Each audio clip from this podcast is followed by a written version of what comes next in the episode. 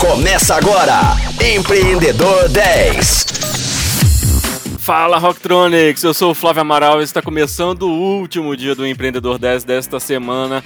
Lembrando que eu estou com a profissional de Relações Públicas, Gabriela Santoro. Gabriela, a gente falou aí ao longo dos últimos episódios né, a respeito dos eventos que você gerenciou, seja público, privado, né, mas sempre com um impacto social, isso né, se destacou e disse que é o que te move.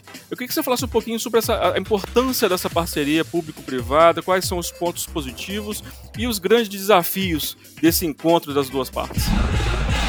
Quando a gente quer fazer alguma coisa que realmente gere impacto, não tem como você escapar da parceria público-privada, né? Tem uma questão ali da área pública, de alcance de políticas sociais e de políticas públicas que a gente precisa compreender para conseguir desenvolver determinados tipos de projeto quase tudo que a gente faz acaba resvalando um pouco nessas estruturas governamentais, né? Então, assim, às vezes você tem que negociar alguma coisa com uma secretaria, ou você precisa de uma determinada autorização de um outro órgão, ou buscar até uma expertise que existe dentro da área pública, em, seja numa universidade, seja numa entidade governamental mesmo, enfim. Então, a gente precisa reconhecer que tem determinadas interfaces que a área pública ela traz uma experiência muito grande, principalmente quando a gente lida com projetos sociais. E por outro lado, a área privada ela tem uma flexibilidade e uma velocidade de atuação que a área pública não tem. Então, sempre que a gente faz esses projetos de parceria público-privada, o que, que, que, acontece assim, né, na realidade? A gente ajuda a operacionalizar um determinado projeto que é, está associado à realização de uma política pública. Então, eu falei aqui há pouco sobre o Festival de Literatura. O Festival de Literatura ele é um projeto que visa incentivar a leitura né, na, na cidade e também movimentar essa cadeia literária, que é uma cadeia que tem enfrentado muitos desafios com esse processo digital. Né? A gente tem editoras que são editoras menores, que estão tendo muita dificuldade de se manter e tal. Então, existe toda uma preocupação do poder público de incentivar essa sobrevivência dessa cadeia literária, não só pelo aspecto econômico, mas principalmente pela questão da sociologia da literatura, da função social que a literatura exerce hoje na formação de uma nação. Então, pegando isso como exemplo, às vezes você tem então todo esse esse conceito muito bem estabelecido na área pública, mas ali dentro com os mecanismos que a área pública dispõe hoje é muito difícil para operacionalizar determinadas ações diretamente porque você tem uma série de critérios de licitação que precisam ser estabelecidos, você tem uma série de dinâmicas burocráticas que não são muito é, céleres e tudo. Então, quando você cria, né, e eu acho que a gente teve um marco regulatório novo de organização social civil, de parceria público-privada no país, a partir de 2014, regulamentada ali em 2016, 2017, que é a Miroski, você traz a oportunidade de aliar essas duas coisas, de ter parceiros executores que são privados e que, portanto, é, precisam dar transparência, precisam trabalhar com austeridade na gestão dos recursos, mas que conseguem trabalhar com mais velocidade e com maior efetividade, seja, com o mesmo dinheiro você ter entregas mais ampliadas, não só em termos de quantidade, mas principalmente em termos de impacto, de eficiência, né, eficácia dessas, dessas ações. Então, eu acredito muito na parceria público-privada. Posso dizer que nessa minha trajetória de 30 anos, acredito que uns 70, 80% dos projetos que eu já trabalhei são projetos oriundos dessa parceria. E às vezes, assim, como foi no caso dos Jogos Olímpicos, você tem parcerias que envolvem diversas vertentes, né? As três esferas de governo, é, empresas, voluntários, pessoas físicas, pessoas jurídicas e tudo. Então, assim, eu, eu não acredito que há transformação hoje no país se não houver essa parceria público-privada. Cada um precisa fazer a sua parte, né? A gente tem às vezes um vício de comportamento de achar que o governo tem que resolver todos os nossos problemas, não é bem assim. Tem determinadas áreas e a área da cultura ainda infelizmente é um pouco assim, né, que demanda um subsídio mais forte por parte do governo para que você consiga ampliar as oportunidades de empreendedorismo dessa cadeia produtiva. Isso vale para a cultura, isso vale para a educação, vale para alguns outros setores, mas tem também outras dinâmicas que hoje já são dinâmicas que são mais autorregulamentadas pelo mercado privado. Então, a gente tem que entender que é, a vida evolui, as coisas vão mudando, mas que sempre vai ser necessário fazer, permear essa parceria público-privada. Eu não acredito que a transformação só com o esforço público ou só com o esforço privado. A real transformação ela vem quando a gente anda de mãos dadas. Então queria agora falar um pouco dessa questão da pandemia, né? Nós estamos ainda num processo de pandemia, num processo de, de vacinação aí avançando, e algumas, né, algumas questões, alguns eventos retomando aos poucos, como você falou da virada cultural, né, de forma híbrida, enfim. É, é, a pandemia ela vai deixar um impacto do ponto de vista do gerenciamento de projetos e agora do ponto de vista da inovação, né? A pandemia vai vai deixar aí uma mudança comportamental, alguma reinvenção que os profissionais precisaram passar? Ah, sem dúvida, né? Eu acho que eu costumo sempre ver o copo meio cheio. Então, assim, embora tenha diversas dificuldades que o setor passou, eu acredito que a gente aprendeu algumas coisas que vão seguir conosco, né? Profissionais do evento, assim, ou, ou profissionais de gerenciamento de projetos. A primeira coisa que eu destaco é realmente essa imersão no digital, né? A gente trouxe isso para dentro de uma normalidade agora da nossa vida, né? As reuniões virtuais que acabam nos ajudando no no gerenciamento não só da nossa vida profissional, mas também no gerenciamento da vida doméstica.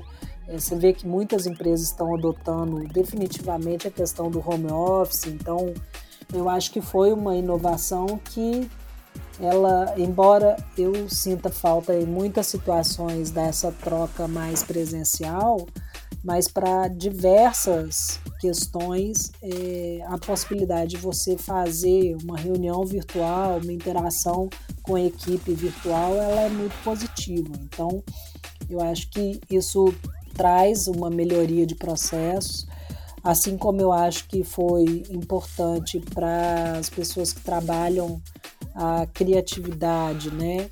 É, enxergarem que o digital é um campo a ser explorado ainda. Eu acredito que agora não haverá mais um evento que será absolutamente presencial, 100% presencial. Ela se, sempre vai ter ali um viés digital, ele vai ser.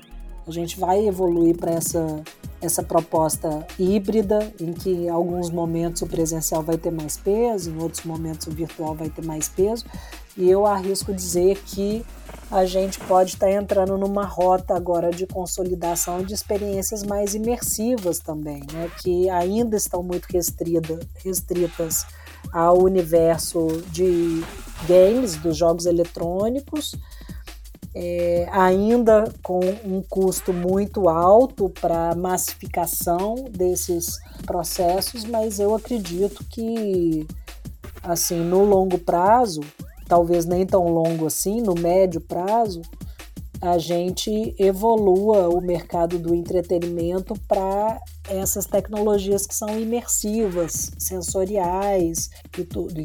É um caminho sem volta. E do ponto de vista do gerenciamento de projetos especificamente, existem muitas ferramentas hoje disponíveis no mercado que ajudam, né? Assim, eu, falo que a gente fica um pouco avassalado com as ferramentas de comunicação, porque você é bombardeado com a informação o tempo inteiro, né? principalmente e-mail, aplicativos de mensagem eletrônica, tipo Telegram, WhatsApp. A gente acaba sendo muito consumido pela informação o dia inteiro, mas por um outro lado, você tem ali uma série de plataformas que foram obrigatoriamente melhoradas ao longo deste último ano aí, porque a adesão a elas aumentou enormemente. Eu enxergo isso como uma evolução para o gerenciamento de projetos, né? A gente ter a possibilidade de ter acesso a determinadas ferramentas gerenciais que ou eram muito caras, a gente não conhecia direito, ou a gente tinha preguiça de utilizar e agora, pela força da necessidade, a gente acabou tendo que adotá-las.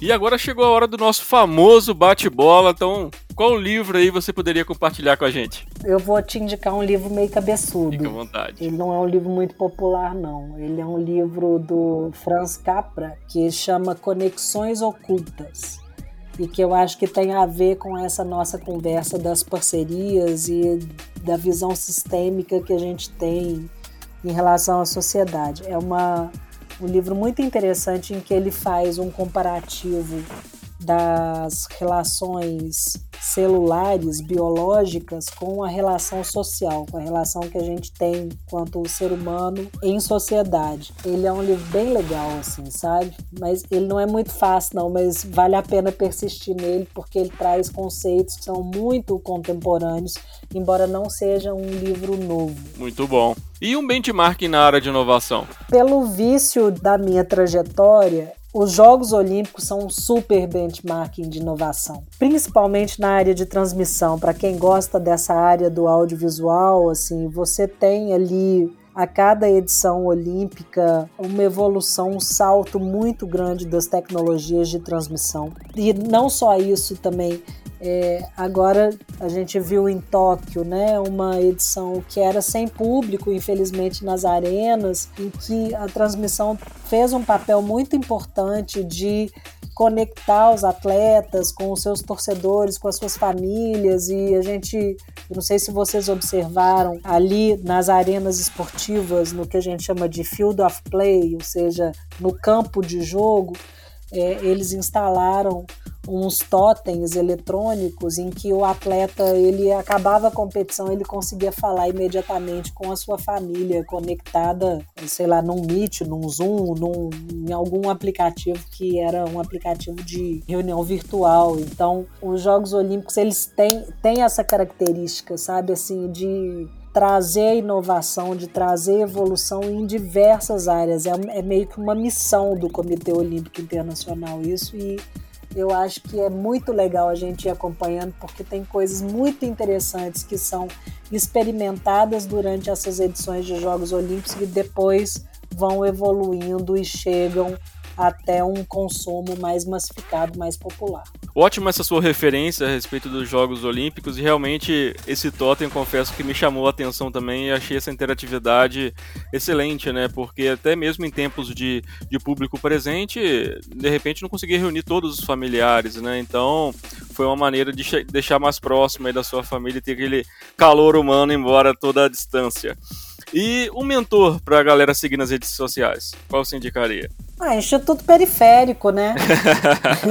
eu tô brincando, assim, é, assim de bate-pronto não sei, mas eu acho que é muito legal a gente. A gente tem muitas ONGs, é, agora chamadas OSCs, né? Organizações de Sociedade Civil sem fins lucrativos no Brasil, que fazem trabalhos são muito relevantes. Então, eu sigo diversas dessas, dessas OSCs, dessas ONGs, algumas fazem trabalho de muitos anos. Eu acho que é sempre legal, porque traz um contexto, esse contexto do impacto social, sabe? Do que vai um pouco para além do negócio, né? Você mira ações que geram bem-estar social e não só ações que geram lucro. Nada contra o lucro, adoro o lucro, eu acho que o lucro é necessária, é importante para dar fôlego para os empreendedores, para os investidores. A gente tem que ter dinheiro circulando no mercado, mas quando você cria ali no seu Instagram, nas suas redes sociais também, um conjunto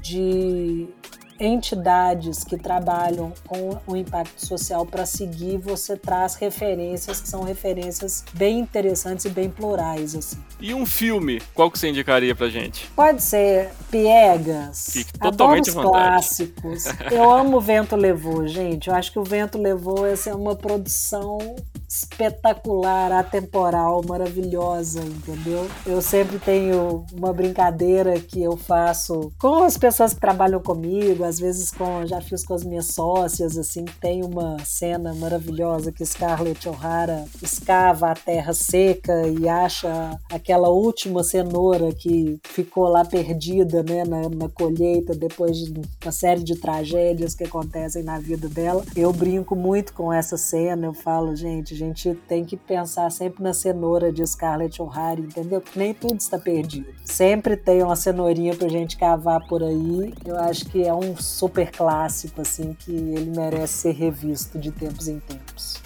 Ótima referência e ótimo exemplo aí para os nossos empreendedores não perderem as esperanças, né? E um festival para fechar. A virada, né, gente? A virada cultural de Belo Horizonte vem aí. Hashtag fica a dica. Todos na virada. Vai ser lindo. A gente quer muito todo que a cidade abrace essa edição híbrida também, para que a gente possa em 2022 voltar para as ruas, né? Ótimo, vai ser um aquecimento então para 2022.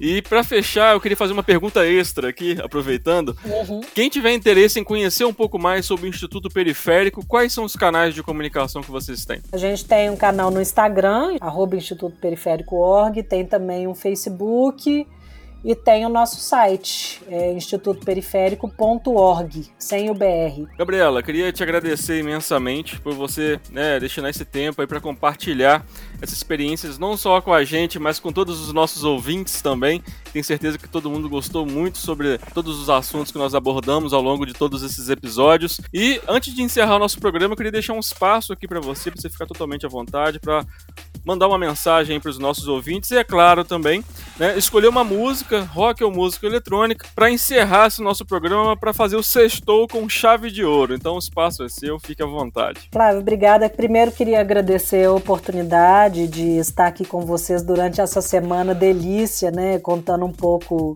da minha história, compartilhando um pouco sobre os nossos projetos. Vou convidar todo mundo de novo para ir lá no nosso site, institutoperiférico.org além da virada cultural e dos outros projetos que eu já mencionei, a gente está trabalhando num projeto que se chama Pampulha Território Museus, que traz uma série de atividades culturais e educativas e três exposições belíssimas relacionadas aos museus da Pampulha. Então, tá imperdível. Corre lá no site que tem todas as informações. E como indicação de música, como eu sou uma pessoa dos clássicos, eu vou indicar para vocês duas músicas que eu gosto muito. Uma é Fear of the Dark do Iron Maiden, que é minha banda predileta de todos os tempos. Adoro. Vou já fui em diversos shows, irei em mais quantos houver, porque tenho amor por eles. E tem uma outra música que eu também gosto muito, que é outro clássico, que é Led Zeppelin, Starway to Heaven, que eu acho que é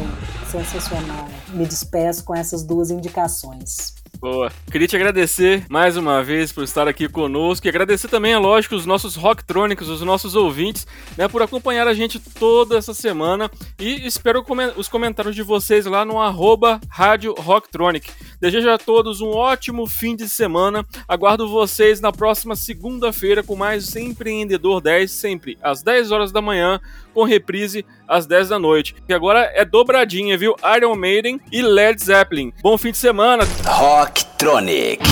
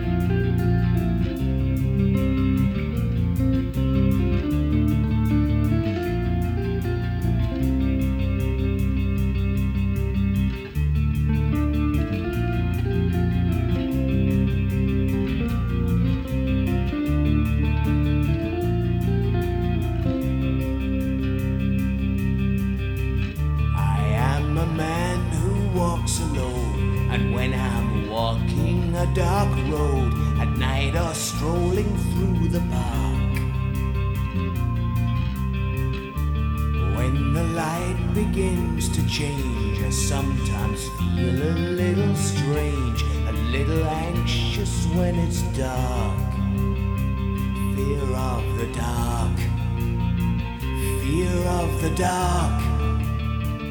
I have a constant fear that something's always near. Fear of the dark. Fear of the dark. I have a phobia that someone's always there.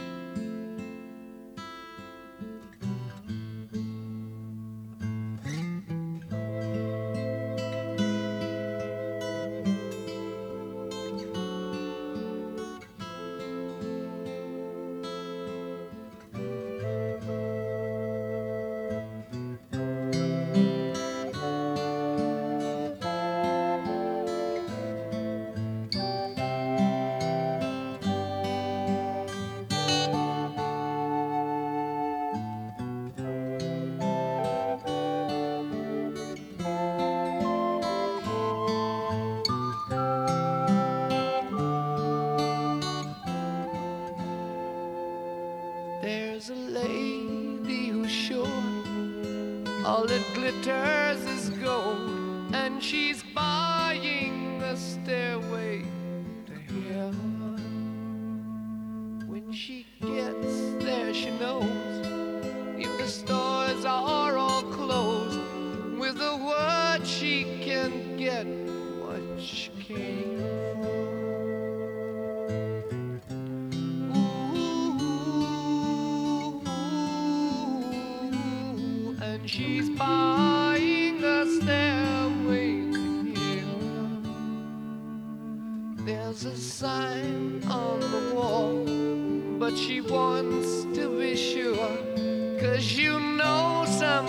sometimes words have two meanings.